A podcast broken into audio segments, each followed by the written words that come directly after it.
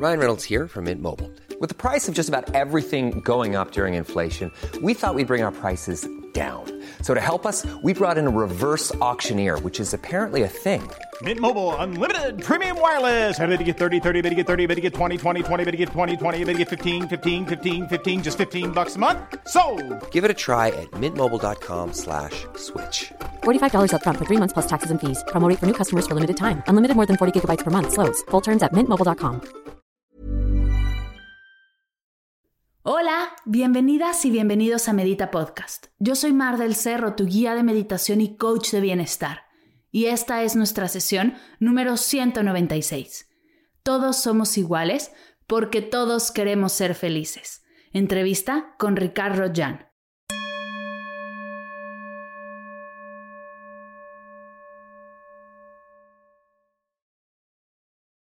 Hola meditadoras y meditadores, bienvenidas todas y todos a una nueva sesión de Medita Podcast.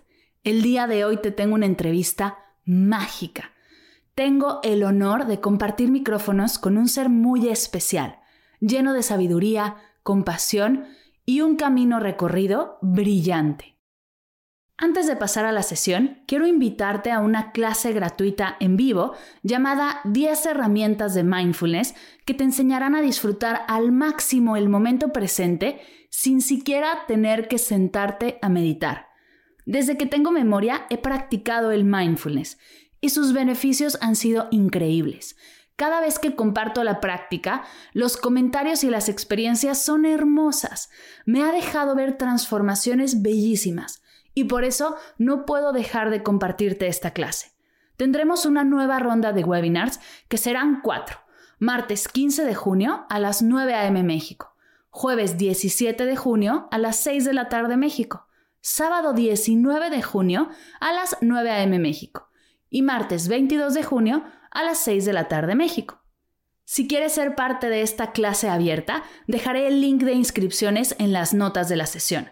Lo único que tienes que hacer es seleccionar qué fecha y hora te acomoda mejor, dejar tu correo y te mandaré tu acceso personal por mail. Recuerda que el webinar es gratuito, pero el cupo es limitado, así que si quieres ser parte, tienes que inscribirte ya. Ahora sí, hablemos de nuestro invitado de lujo del día de hoy. Ricard ha dedicado su vida completamente a cultivar una mente altruista y sabia es un profundo conocedor de la filosofía budista y de cómo aplicarla para vivir de forma plena. Fue monje budista completamente ordenado por su santidad el Dalai Lama. Vivió como monje por 13 años, ha guiado meditaciones masivas, es profesor de meditación, de yoga y de filosofía budista. Ricard es una fuente de sabiduría e inspiración, y me siento muy feliz de poder compartírtelo el día de hoy. Espero de corazón que disfrutes de esta charla.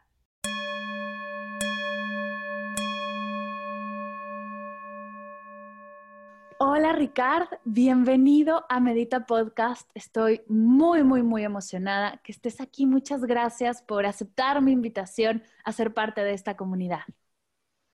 Hola Mar, muchas gracias y sobre todo de corazón. Estoy encantado de estar ahora contigo en tu podcast, así que hagamos cosas juntos. Sí, oye, yo te presenté formalmente con todos los títulos nobiliarios que hay, con todo lo que viene en tu página, pero me gustaría que la gente escuchara de ti, de tu voz, quién eres, cómo mm. llegaste hasta aquí y qué es lo que haces. Bueno, sencillamente soy un ser humano como cualquier otro. Eso es muy importante tenerlo muy en cuenta. Siempre lo que estoy hablando viene siempre del corazón y del cerebro de un ser humano, no de otra cosa. Y aparte de eso, pues yo he tenido la suerte de poder, digamos, mm, cristalizar todo toda la energía espiritual de mis padres. Mis padres eran artistas y muy espirituales y rezumaban amor por todas partes, ¿no? A nosotros, nuestros, los, mis hermanos y a mí nos han cuidado muy bien desde el amor. Entonces, yo he sido la, persona que he cristalizado todo ese amor y mm, en la vida siempre me ha llevado por el camino del amor y hacia ah, métodos, sistemas y senderos que me ayudaran a desarrollarlo, ¿no? a despertar, despertarlo más y a desarrollarlo. Y en mi camino, pues encontré el budismo. Y evidentemente en el budismo, pues he estado muchos años. Fíjate, desde 1979 que soy budista, por lo tanto he estado practicando, he recibido muchas iniciaciones y paralelamente también me he dedicado mucho a practicar yoga y con ello también me, por decirlo así, me he profesionalizado obteniendo dos, eh, digamos, lo que son dos títulos de profesor de yoga, Yoga Shiromani, y el máster que es el Yoga Charya, ¿no? También con el budismo, a través de la práctica y ah, con toda la motivación de beneficiar a todos los seres, con la práctica y el estudio, también he profundizado mucho, incluso llegué a ser monje budista durante 13 años. Ah, tuve la suerte de ser ordenado por su santidad Dalai Lama, que es un privilegio de los pocos humanos que podemos hacerlo. Y también con ello, pues a través de la práctica y del estudio, sobre todo una época de estudio bastante profunda y práctica en retiro también, pues conseguí lo que es el certificado ah, de excelencia en estudios y prácticas budistas.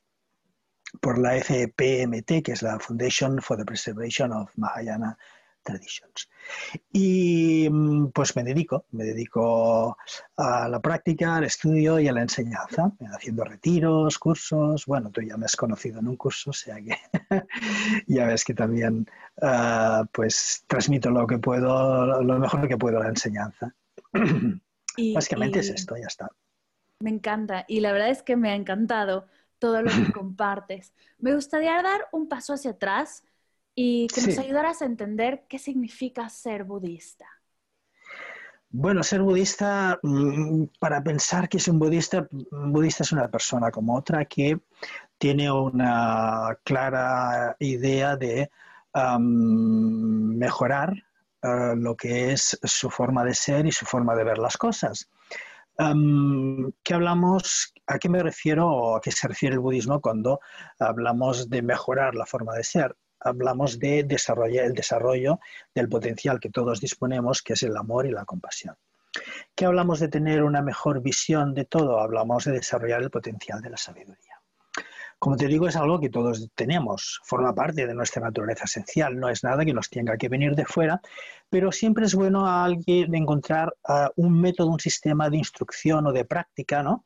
que te lleve precisamente a conectar contigo mismo, encontrar ese potencial en ti y poderlo desarrollar de forma ilimitada. Claro, ¿por qué digo de forma ilimitada?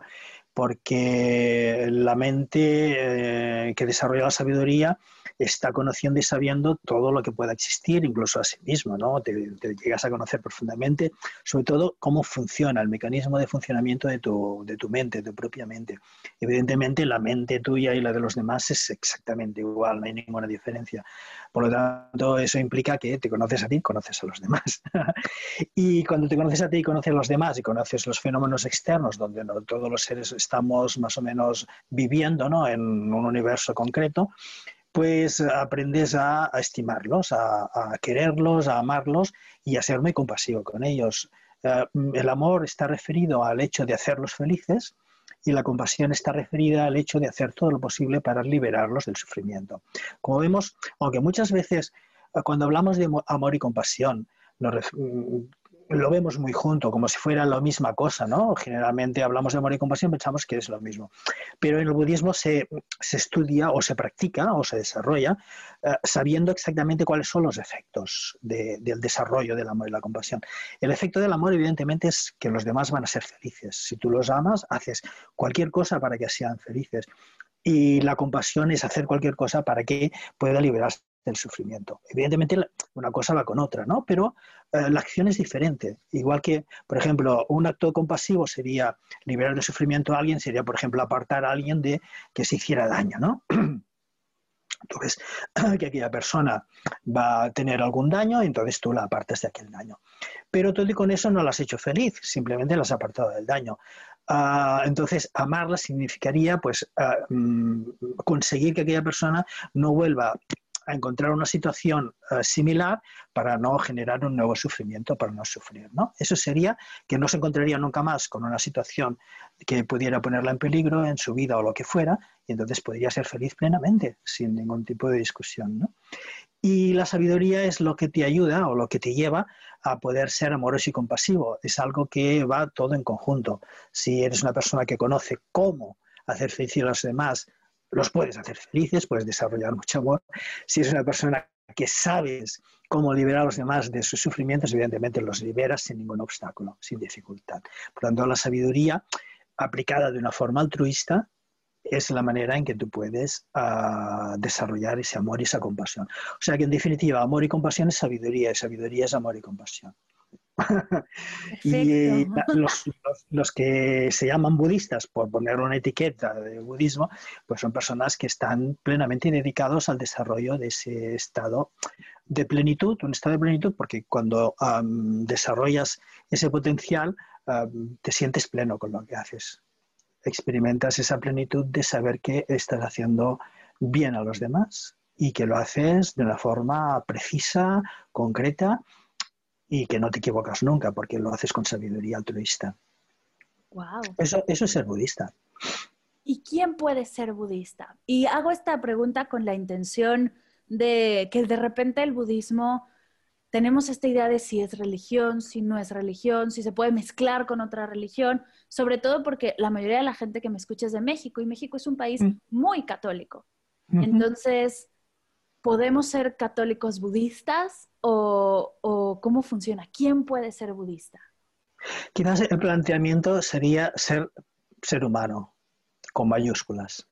A partir de ser humano y entendiendo que lo que estamos haciendo es buscar nuestro potencial interno, ah, llámalo como quieras a partir de ahí. ¿No te parece?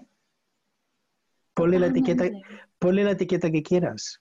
Le puedes llamar humanismo, le puedes llamar persona guay, le puedes llamar catolicismo, le puedes llamar cristianismo, le puedes llamar anglicanismo, le puedes llamar budismo, le puedes llamar islam, le puedes llamar como quieras. Lo importante es lo que estás haciendo. La etiqueta que le pongas, la etiqueta que, que, le pongas es una etiqueta más en todas las cosas que etiquetamos. Es decir, tú tienes un nombre, yo tengo un nombre, es nuestra etiqueta. Pero uh, nosotros somos más que el nombre que tenemos, ¿no? Tú te llamas Mar, yo me llamo Ricard, ¿no? Pero tú eres Mar, tú eres, yo soy Ricard, sí, con, la, con el nombre, porque siempre estamos acostumbrados a responder cuando dicen Mar, o yo cuando digo Ricard, ¿no? Se, refiere a nosotros, porque estamos muy, muy, digamos, relacionados con nuestra etiqueta de nuestro nombre, ¿no? Pero más allá del nombre, somos más que eso. Con las religiones pasa lo mismo.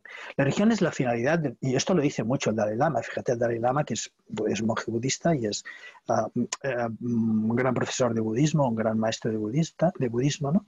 Pero él es muy abierto y no es nada dogmático en el sentido de que no es, eh, digamos, um, sectario ni nada, ¿no?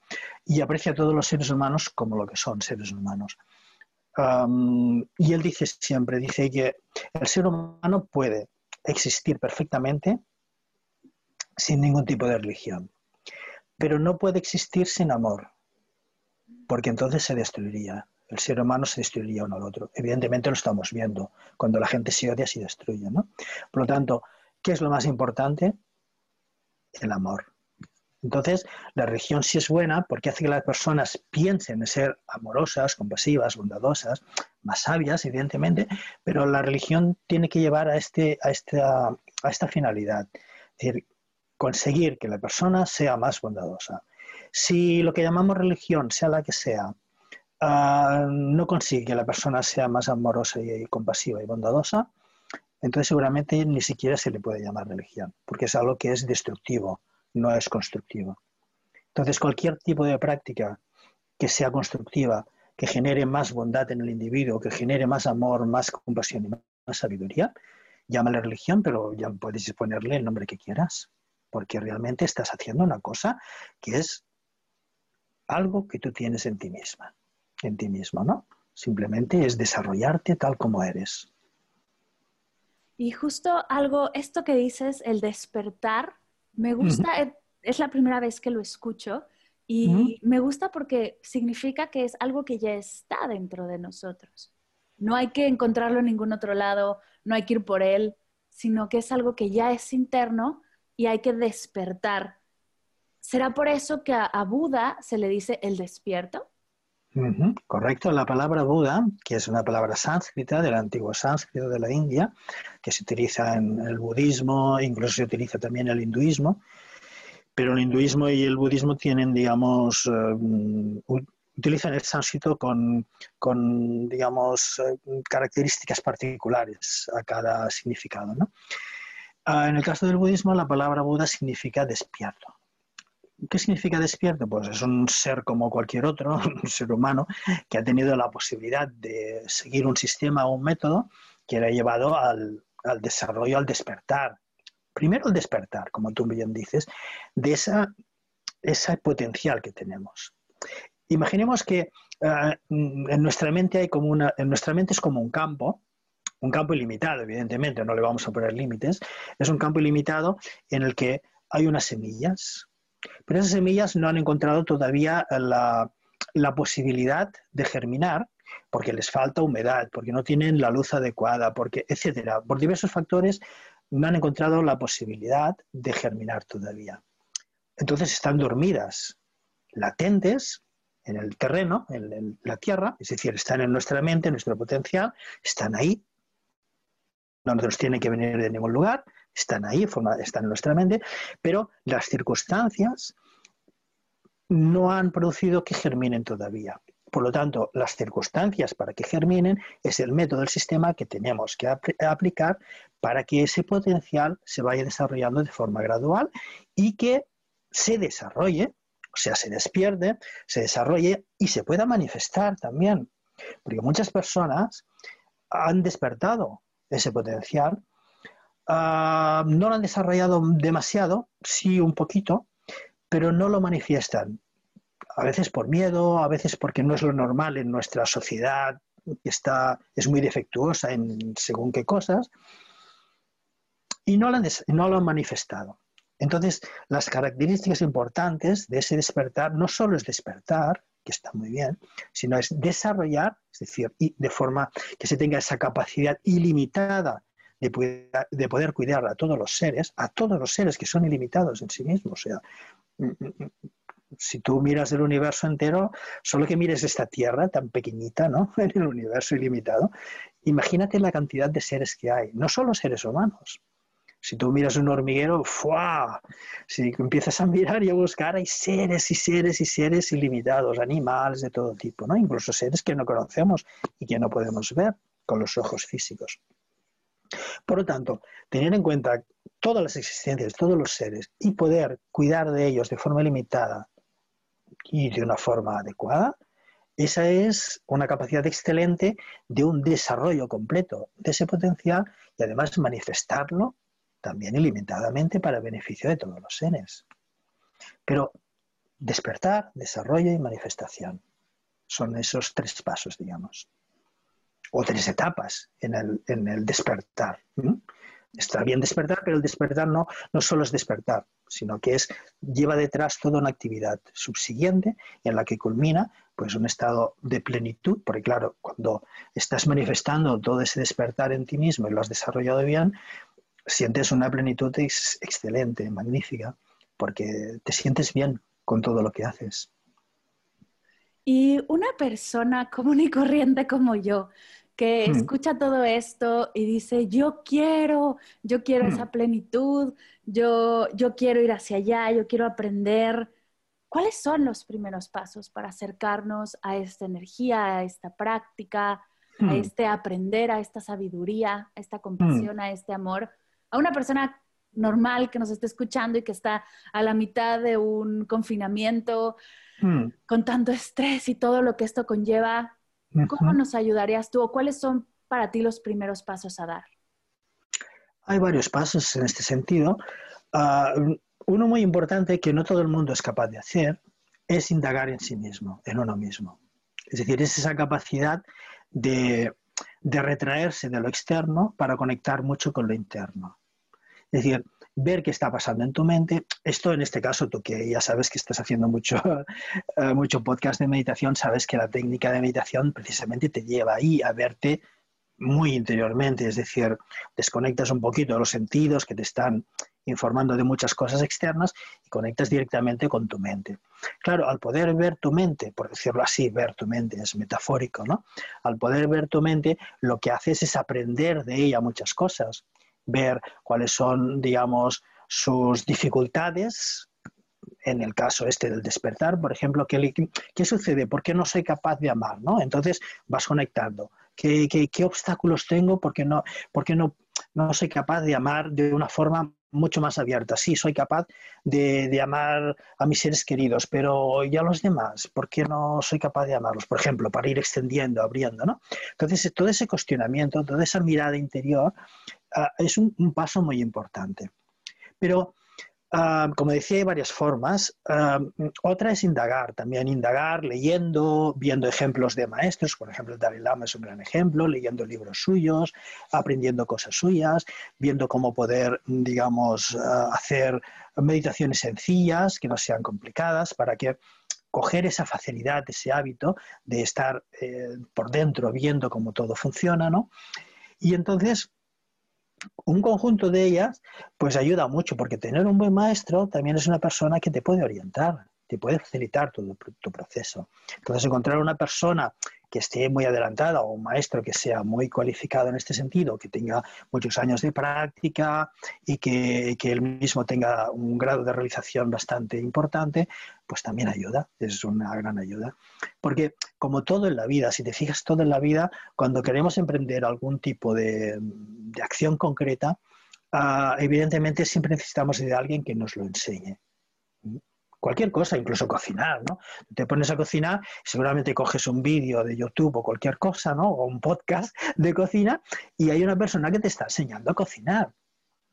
Claro, si tú mm, lo quieres hacer por ti misma, también lo puedes hacer. Tienes los ingredientes, tienes los aparatos, tienes las sartenes, el fuego, y empiezas a probar y por tu propia experiencia vas viendo los resultados que puedes tener en los pinitos que vas haciendo, en las primeras acciones que vas haciendo aprendiendo a cocinar. Y después incluso puedes llegar a ser una persona, un chef excelente, ¿no? con tus propias creaciones, que no son cosas ya que te vienen de, de, otros, otras personas que lo han hecho antes que tú y que te has aprendido por, por, porque has aprendido a cocinar con aquellas personas. ¿no? Pero, en cualquier caso, si tú sabes cocinar y has aprendido por ti misma y alguno te pide, hazme un soufflé de tal, y dices, anda, pero el soufflé no he hecho nunca necesitarás un maestro que te enseñe a hacer un soufflé, ¿no? Un cocinero que te enseñe a hacer un soufflé. Y entonces podrás hacer un soufflé que después puedes innovar los soufflés que te dé la gana. Perfecto, también. Por lo tanto, es lo mismo. Es bueno tener una guía básica. Es bueno tener también esa capacidad de introspectiva profunda. Y la combinación de ambas hace que puedas ir gradualmente. Siempre es bueno tener, no tener demasiada prisa, en estas cosas, sobre todo cuando es un trabajo interno profundo, las prisas y los objetivos no nos llevan a ningún lugar. Por el objetivo nos genera una prisa, el no conseguirlo en X tiempo nos genera una frustración, la frustración nos aparta de ese uh, camino auténtico, ¿no? Y entonces quedamos como desamparados, como tristes, como, como de, deprimidos, ¿no? Porque lo he intentado pero no lo he conseguido, ¿no? Entonces, fuera prisas, fuera objetivos, paso a paso, disfrutando de cada paso, igual que, por ejemplo, vas por la montaña y tienes la idea de llegar a la cima de la montaña y vas deprisa y deprisa y deprisa y cuando llegas a la cima dices, ah, qué bonito todo, pero dices, pero ahora tengo que bajar y bajas rápidamente, rápidamente, rápidamente porque quieres volver a casa. Cuando llegas a casa y te sientas, dices que bien he llegado a la cima, pero es que no me he dado cuenta de nada todo el camino tan precioso, todas las maravillas que habían, que si el río, que si las piedras, que si los pajaritos, que si las hierbas, que si las plantas, no me he dado cuenta de nada. No has disfrutado del camino. ¿Por qué? Porque tenías la neurosis de llegar a la, a la cima. Entonces, lo bueno es de disfrutar paso a paso.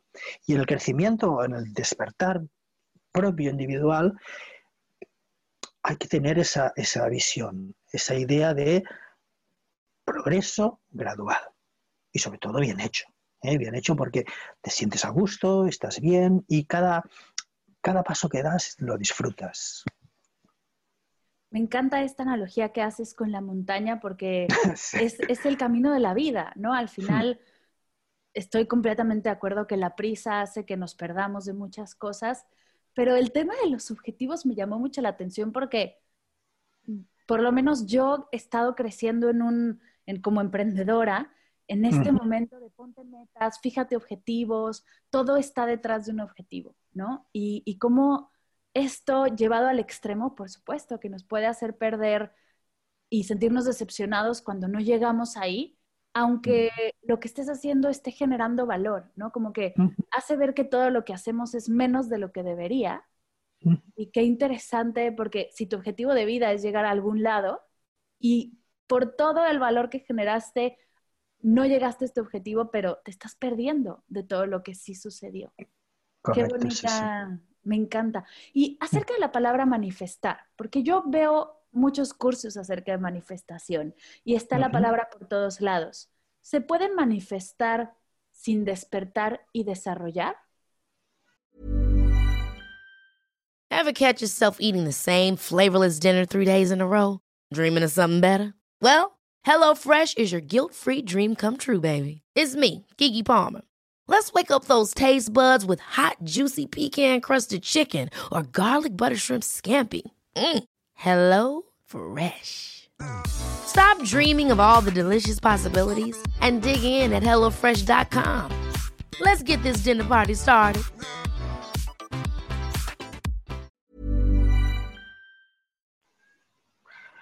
A ver, vamos a ver. Si tú tienes una vasija vacía y quieres dar de beber a alguien, Mm, ¿qué le vas a dar de beber? Ah, aire.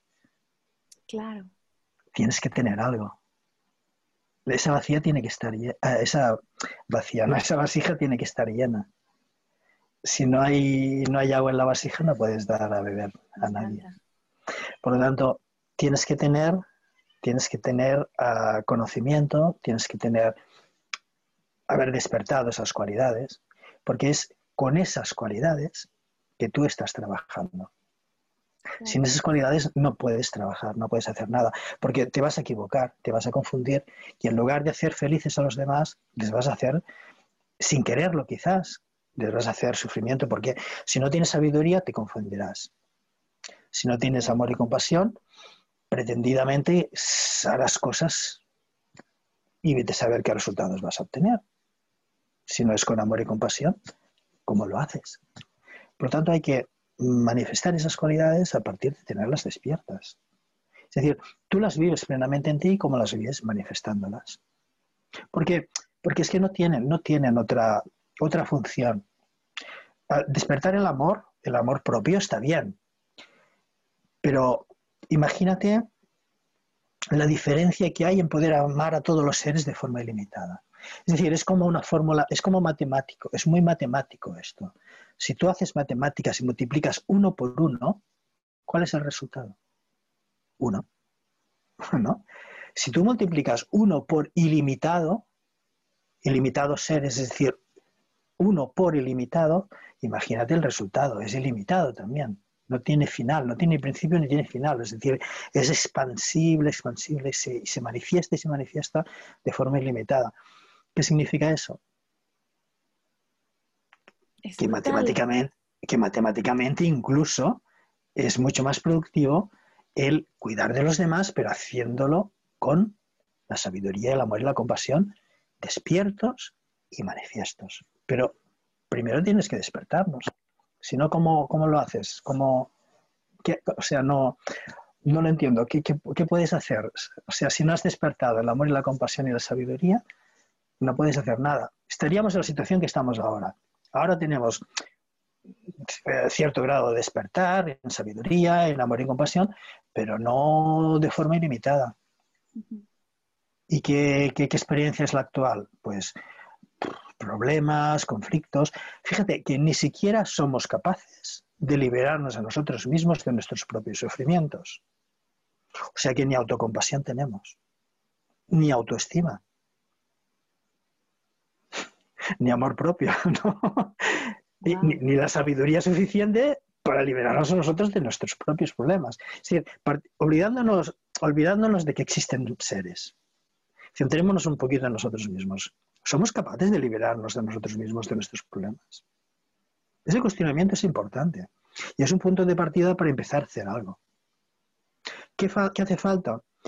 pues tener el sistema y el método adecuado para tener más sabiduría, ser capaces de saber cómo no meternos en más líos y salir de los líos que nos hemos metido, y también saber cómo mm, amarnos más, cuidarnos más, ¿eh? no solo mentalmente, sino también corporalmente, que el cuerpo forma parte de nosotros, somos nosotros, y también ser más compasivos con nosotros mismos. Mm, lo que decía, no metiéndonos en líos y ah, no generándonos más problemas de los que tenemos. Total, y me encanta el tema de la autocompasión porque definitivamente creo que hace mucha, mucha falta, estamos muy cortitos, se nos está acabando, porque estamos con el tema de la prisa y el tema de los objetivos, también tenemos todo este tema de llegar a estar en algún lado o compararnos con el otro, estarnos culpando, estarnos con juicios y cómo eso genera mucho más sufrimiento. No solo no nos sabemos liberar de nuestros sufrimientos, sino que somos expertos en crearlos. En crearlos, sí. En crear sufrimiento que, que, no sirve de nada. El compararte con alguien en redes sociales, el pensar, el, no sé, el ver a las mamás del grupo de tus hijos y estarte comparando que la fiesta de uno, que el otro estamos expertos en crear estos autocomparaciones que solo nos hacen sentir mal y nos bajan la energía. Y, y cómo desde ahí trabajamos la autocompasión, qué herramientas nos regala el budismo para trabajar esta autocompasión tan necesaria hoy en día. Fíjate que lo que decías, antes de hacer la respuesta directa, lo que decías es la gran paradoja del ser humano. Es decir, o de todos los seres. ¿no? En, realidad, si nosotros investigamos en lo más profundo, veremos que lo que queremos es ser plenamente felices. Es decir, no hay, nada más que valoremos más que tener una experiencia constante, plena de felicidad. No hay nada más. Es, lo más valioso para el ser humano. Pero paradójicamente, no lo conseguimos. Estamos experimentando dificultades, sufrimientos, etcétera, etcétera, etcétera. ¿Por qué? Porque carecemos de las herramientas necesarias. Y esas herramientas son la sabiduría, el amor y la compasión. No hay otra herramienta. Igual que un fontanero para arreglar una tubería necesita llaves inglesas, etcétera, etcétera, nosotros para experimentar esa plenitud, esa felicidad plena, necesitamos de las herramientas que tenemos nosotros en nuestro taller interno, que es el amor, la compasión y la sabiduría. Entonces, a partir de ahí, la, pregunta era, perdóname. ¿Qué herramientas nos regala el budismo para trabajar y despertar esta pues, autocompasión? las herramientas, las herramientas son la posibilidad de hacer prácticas directamente ah, diseñadas para que tú, sin ninguna dificultad, puedas estar despertando, desarrollando y manifestando ese amor y compasión y esa sabiduría todo tipo de prácticas, empezando por la meditación, por el estudio. Normalmente en el budismo se utiliza, se equilibra mucho estudio y práctica. Es decir, hay dos tipos de linajes, que en tibetano uno se llama Drupju, que es el linaje de la práctica, y otro se llama Lojongju, que es el linaje del estudio. Pero normalmente un buen practicante siempre los combina ambos, ¿no? Porque un dicho budista dice que ah, mucha teoría es como un ala de un pájaro, pero con un ala solo no puede volar. Le falta el otro ala que es la práctica. O sea, con las dos alas un pájaro puede emprender el vuelo perfectamente.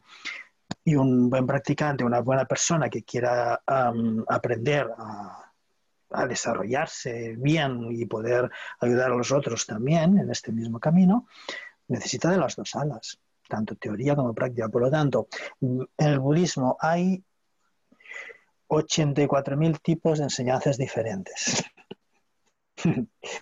y todas ellas tienen una práctica correspondiente, que van, tienen la finalidad, o sea, la idea son, esas enseñanzas sirven para eliminar por completo ah, los dos velos que existen en nuestra mente que nos privan precisamente llegar directamente a nuestra naturaleza esencial y poder desarrollar ese potencial de amor, compasión y sabiduría.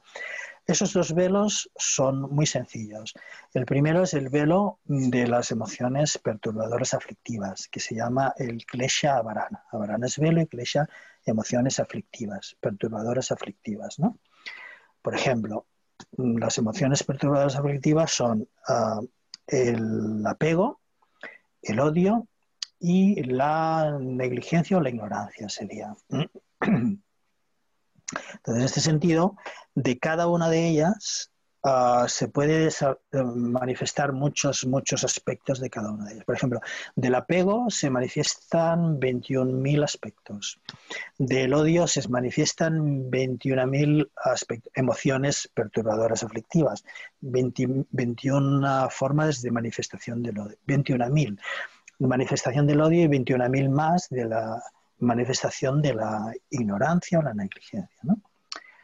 y también 21.000 más de las tres combinadas conjuntamente o actuando conjuntamente. O sea, si hacemos la suma, 21.000 por 4 son 84.000. Entonces, esos velos, 84.000 velos, cada enseñanza va directamente a incidir en la eliminación de un velo, precisamente. Imagínate el, tipo, el típico ejemplo de una bombilla que está envuelta en muchos y muchos y muchos trapos. Esa bombilla, por mucha luz que tenga en sí misma, los trapos no dejan ver la luz, no dejan que esa luz se manifieste para que todo quede bien iluminado. ¿De acuerdo? Entonces, ¿el trabajo cuál es? Velo tras velo, tras velo, tras velo, eliminarlos los, todos los 84.000 velos y al final, pues esa naturaleza esencial y esas cualidades brillan por sí mismas. Y el otro velo es el velo de lo que debe ser conocido, el ñeya avarana. Avarana es velo ñeya es conocimiento o sabiduría. ¿Qué debe ser conocido? Pues la propia naturaleza esencial del individuo y ese potencial para poderlo desarrollar. Una vez, como te decía antes, cuando te conoces a ti mismo, conoces tu potencial, evidentemente vas a trabajar desde ahí, porque cualquier otra cosa te va a parecer nada, como, como arena en el suelo sin valor, ¿no? Comparado con el polvo de oro que es tu naturaleza esencial. Claro, cuando comparas polvo de oro de tu naturaleza esencial con arena del suelo o gravilla, dices, pues me quedo con el polvo de oro. Entonces, cuando ves tu potencial y ves tu, la luminosidad, la maravilla que está en ti, evidentemente te quedas con ella, seguro.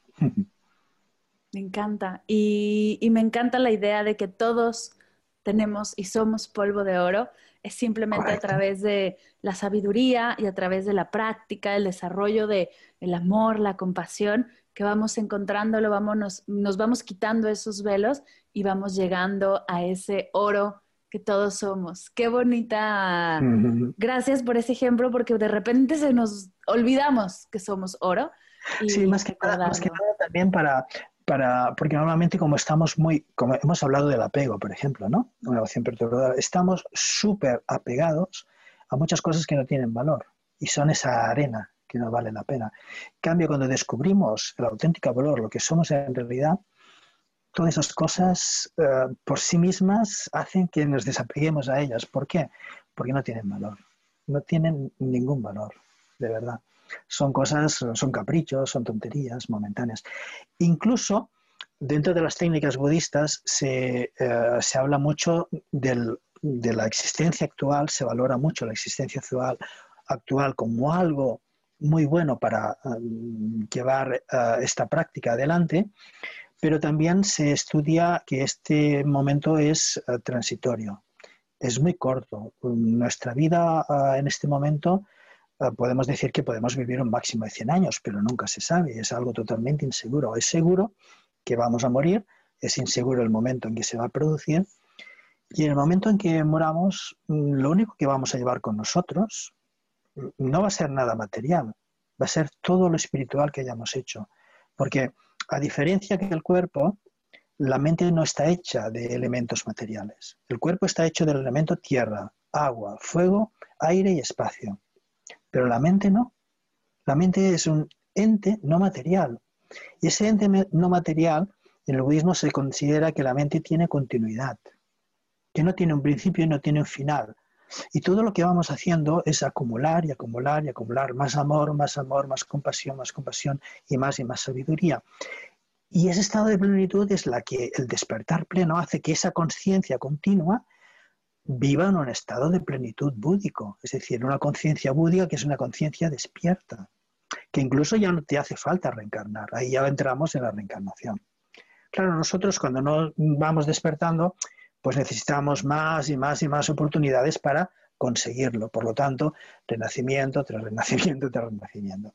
Por lo tanto, es muy valioso valorar la vida actual y aprovecharla al máximo sabiendo que no va a durar demasiado y que dependerá siempre de lo que hagamos en esta vida para tener resultados concretos.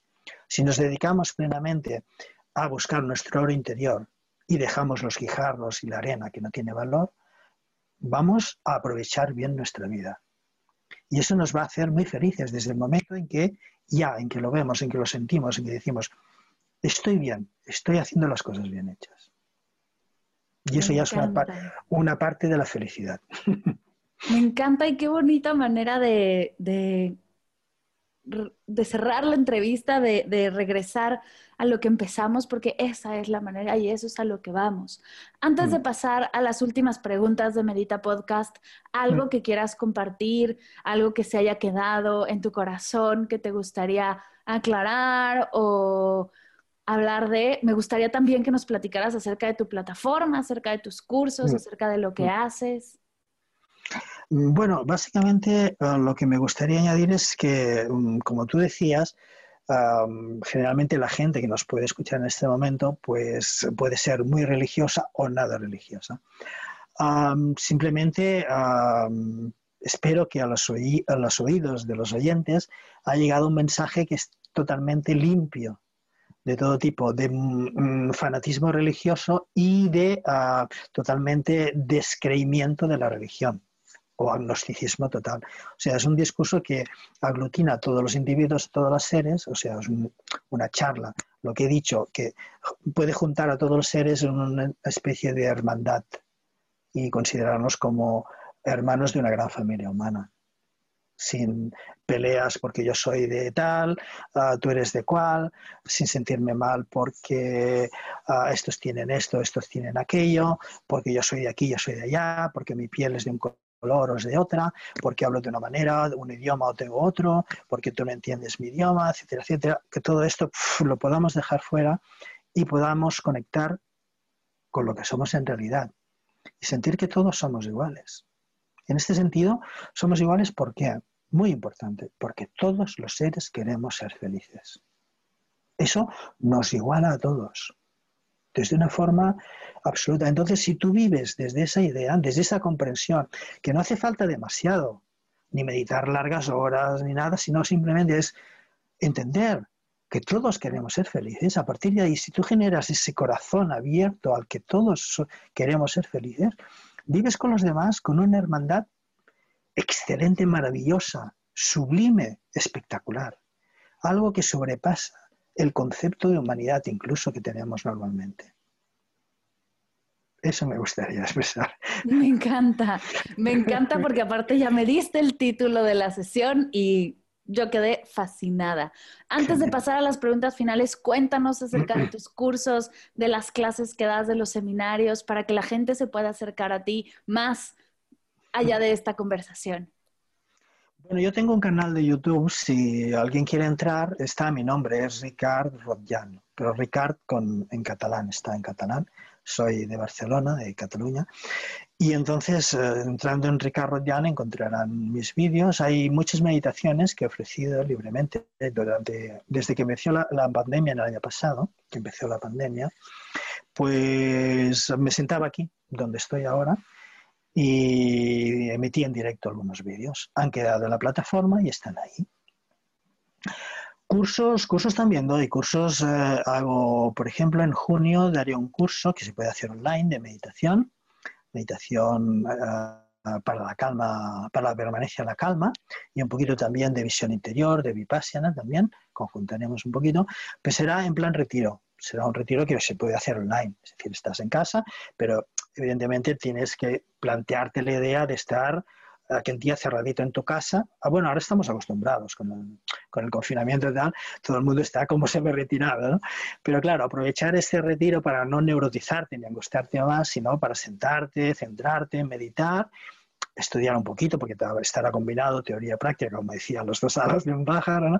Y entonces será un retiro que empezará el sábado por la mañana del 5 de junio a las 10 o así, hora española, claro, y ah, habrá un ratito para comer. Los que vengan presencialmente, pues compartiremos comida. Si estás en casa, pues dejaremos ah, el Zoom abierto porque será por Zoom para que podamos comer juntos, incluso a distancia.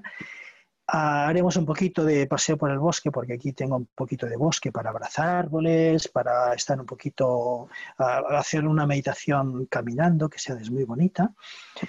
Y después volveremos a la sala para introducirnos profundamente en la meditación y hacer una práctica, una práctica que todavía no he decidido, no sé exactamente, será un arquetipo budista, no sé si será la práctica del maestro Buda uh, Sakyamuni, con la repetición de mantras y cosas de estas y estará, estará muy bien.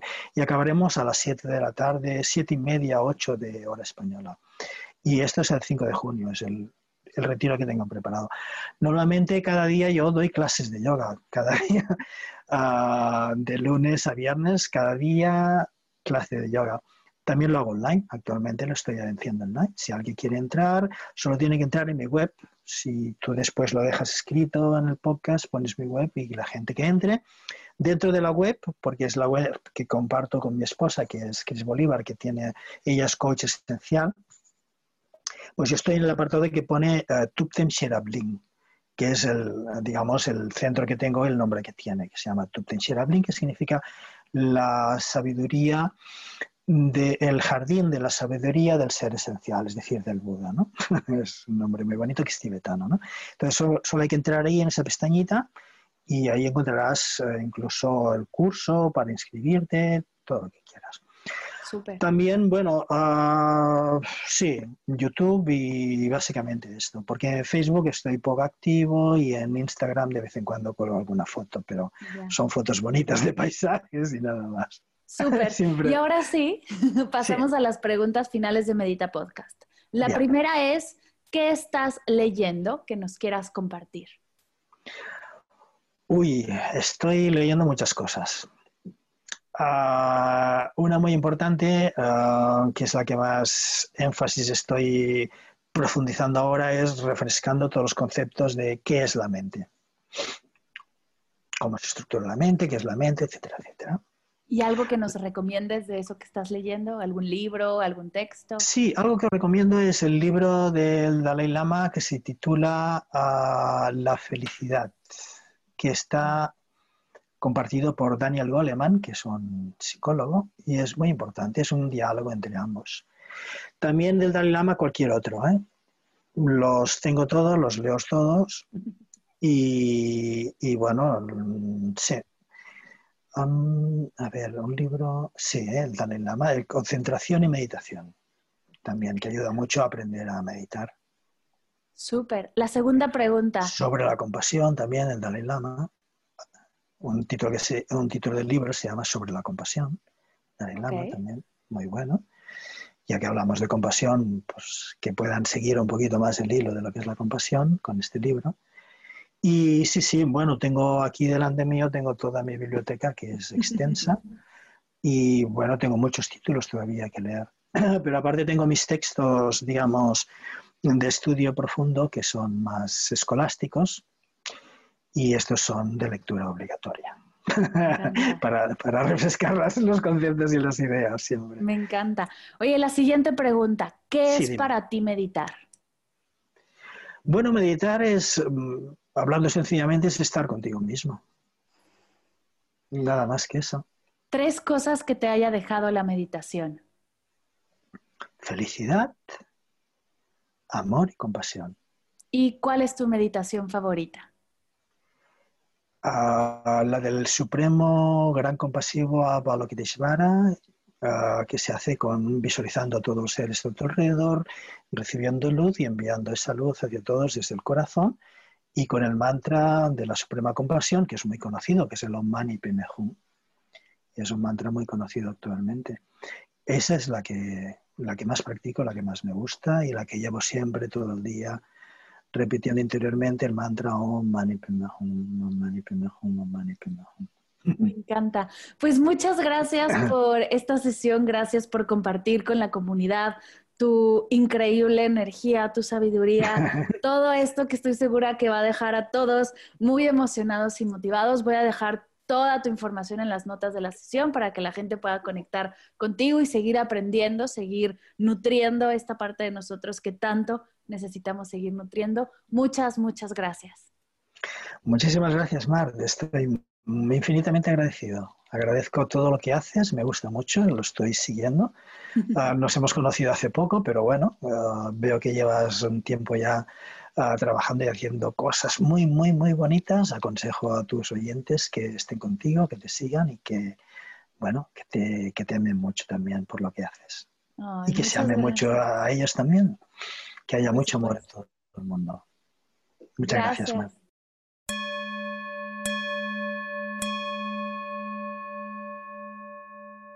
Gracias, gracias, gracias, querido Ricard, por compartir conmigo y con todos los meditadores y las meditadoras tu verdad y tu sabiduría.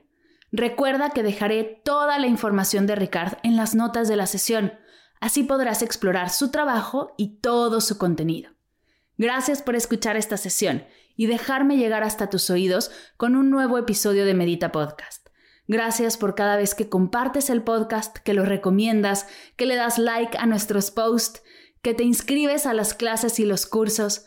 Este proyecto no sería nada sin tu escucha y tu participación. Muchas, muchas, muchas gracias siempre. Si este podcast te gustó, te enseñó algo y crees que puedas sumarle a alguna amiga, un colega del trabajo o algún familiar, te invito a compartirlo. No sabes lo importante que es para mí y para todo el equipo de Medita Podcast que nos ayudes a llevar esta energía de paz y compasión a más personas, pues es contigo que lograremos expandir este mensaje y ser cada vez más en esta hermosa comunidad de meditadores. Compartirlo te tomará solo un minuto y el impacto será infinito. Gracias por escuchar Medita Podcast para cursos de meditación en línea, descargar tu diario de gratitud completamente gratis, escuchar esta y todas las sesiones de Medita Podcast y saber todo acerca del proyecto, te invito a visitar mardelcerro.com.